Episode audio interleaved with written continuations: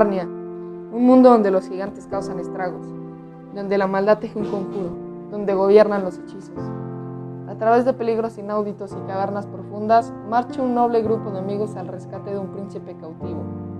Sin embargo, su misión en la tierra inferior los lleva de lo que habrían esperado encontrar jamás, Narnia, la tierra donde todo puede suceder. Hola a todos, soy Mariano Velasco Campos y hoy les narraré un libro que me encantó, titulado Narnia, la silla de plata escrito por C.S. Lewis. Todo comenzó con Jill Paul llorando detrás de un gimnasio porque se habían reído de ella. La escuela no juega un papel importante, así que trataré de contarte lo menos posible acerca de la escuela de Jill. Ella continuaba llorando aún cuando un niño dobló en la esquina y chocó con ella. Él le preguntó, ¿qué te pasa, Paul? Paul no pudo evitar hacer muecas y dijo, fueron ellos, como de costumbre. Prometí no hablar tanto acerca de la escuela de la escuela de Jill, pero los directores eran personas que pensaban que los alumnos podían hacer cualquier tipo de cosas, y la mayoría lo disfrutaba molestando a los otros alumnos. Ese chico que quiso levantarle los ánimos a Jill se llama Eustace Scrooge. Eustace era el chico raro del salón, pero lo que no sabía Jill era que Eustace había vivido muchas asombrosas aventuras. Eustace le preguntó, ¿me creerías si te dijera que existe otro mundo donde los animales hablan y hay criaturas extrañas? Bueno, pues ese mundo se llama Narnia. Después llegaron a un acantilado. Ellos estaban muy asustados, como era de esperarse, hasta que se dieron cuenta que, que estaban en otro mundo.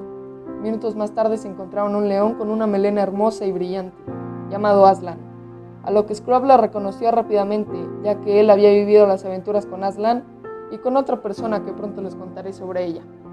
Aslan sacó volando a Scrub. No, literalmente, lo sacó volando con un soplido. Minutos más tarde, Jill, aún asustada, se acercó al león. El león le dio un par de indicaciones de lo que tenía que hacer en Narnia, la cual era encontrar al príncipe Rillian. Le dijo, repítelas antes de dormir y al despertar. La mandó un soplido a Narnia y ahí comienza la aventura. Al llegar a Narnia, Jill se encontró con Scrub. Minutos más tarde se encontraron con un enano afuera de un reino. Después a un búho llamado Pluma Brillante que los vio volando y, les llamó, y le llamó la atención.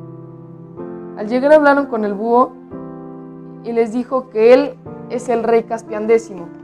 A Scrub le pareció conocido el nombre, hasta que recordó que Caspian también lo acompañó en esas aventuras.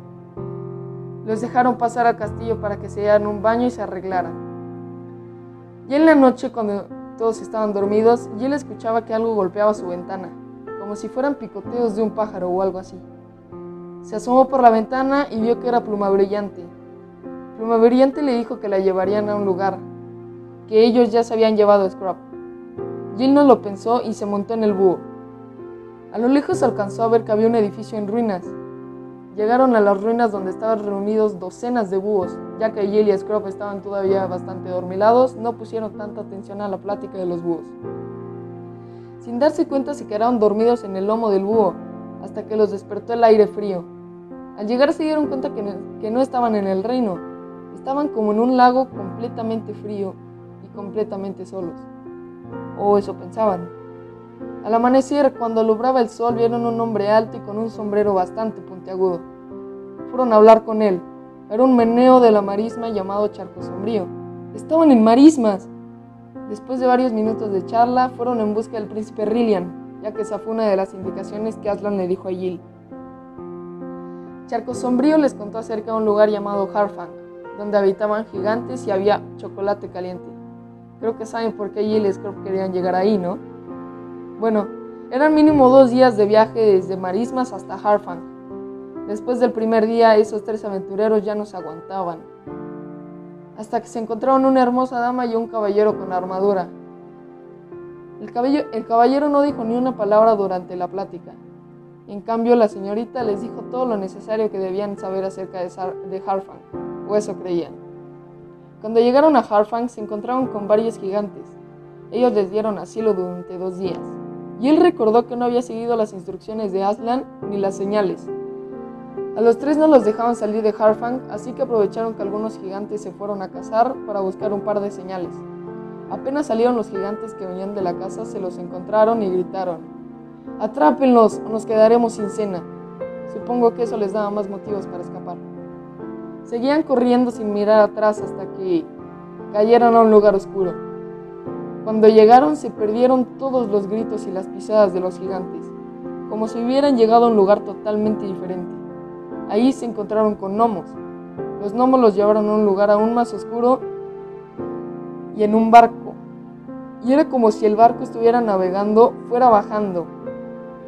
Pero ellos no sabían a dónde iban porque no se veía absolutamente nada, hasta que escucharon una voz un hombre. Los, los gnomos los llevaron hasta donde se escuchaba la voz y cuando salieron llegaron con la persona. Esa persona les dijo, bienvenidos al mundo inferior. Inmediatamente le preguntaron, ¿quién eres? A lo que él les respondió, soy el caballero que se encontraron en el camino con mi mujer.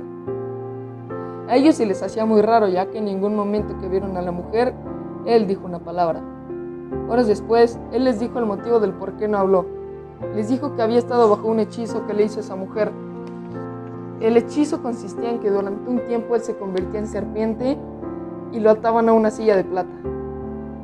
Mientras ellos estaban platicando, el caballero empezó a sentir que se estaba retorciendo, a lo que les dijo a esos tres, vayan a amarrarme a la silla. Lo dejaron atado durante una hora y él les confesó todo. Les confesó que él era el príncipe Rillian y que la mujer era una bruja. Rápidamente intentaron sacar a Rillian de ahí, pero la bruja los interrumpió los hipnotizó y haciendo que olviden todo el mundo en superior. Ellos intentaron buscar una manera para parar el hechizo. Estuvieron mucho tiempo buscando hasta que a Charco Sombrío se le ocurrió pisar una fogata para distraerlos a todos. Cuando se libraron del hechizo, ellos buscaron una manera para salir. El príncipe no lo dudó y le cortó la cabeza. Después de un rato sintieron cómo se movía la tierra y cómo poco a poco subía el mar.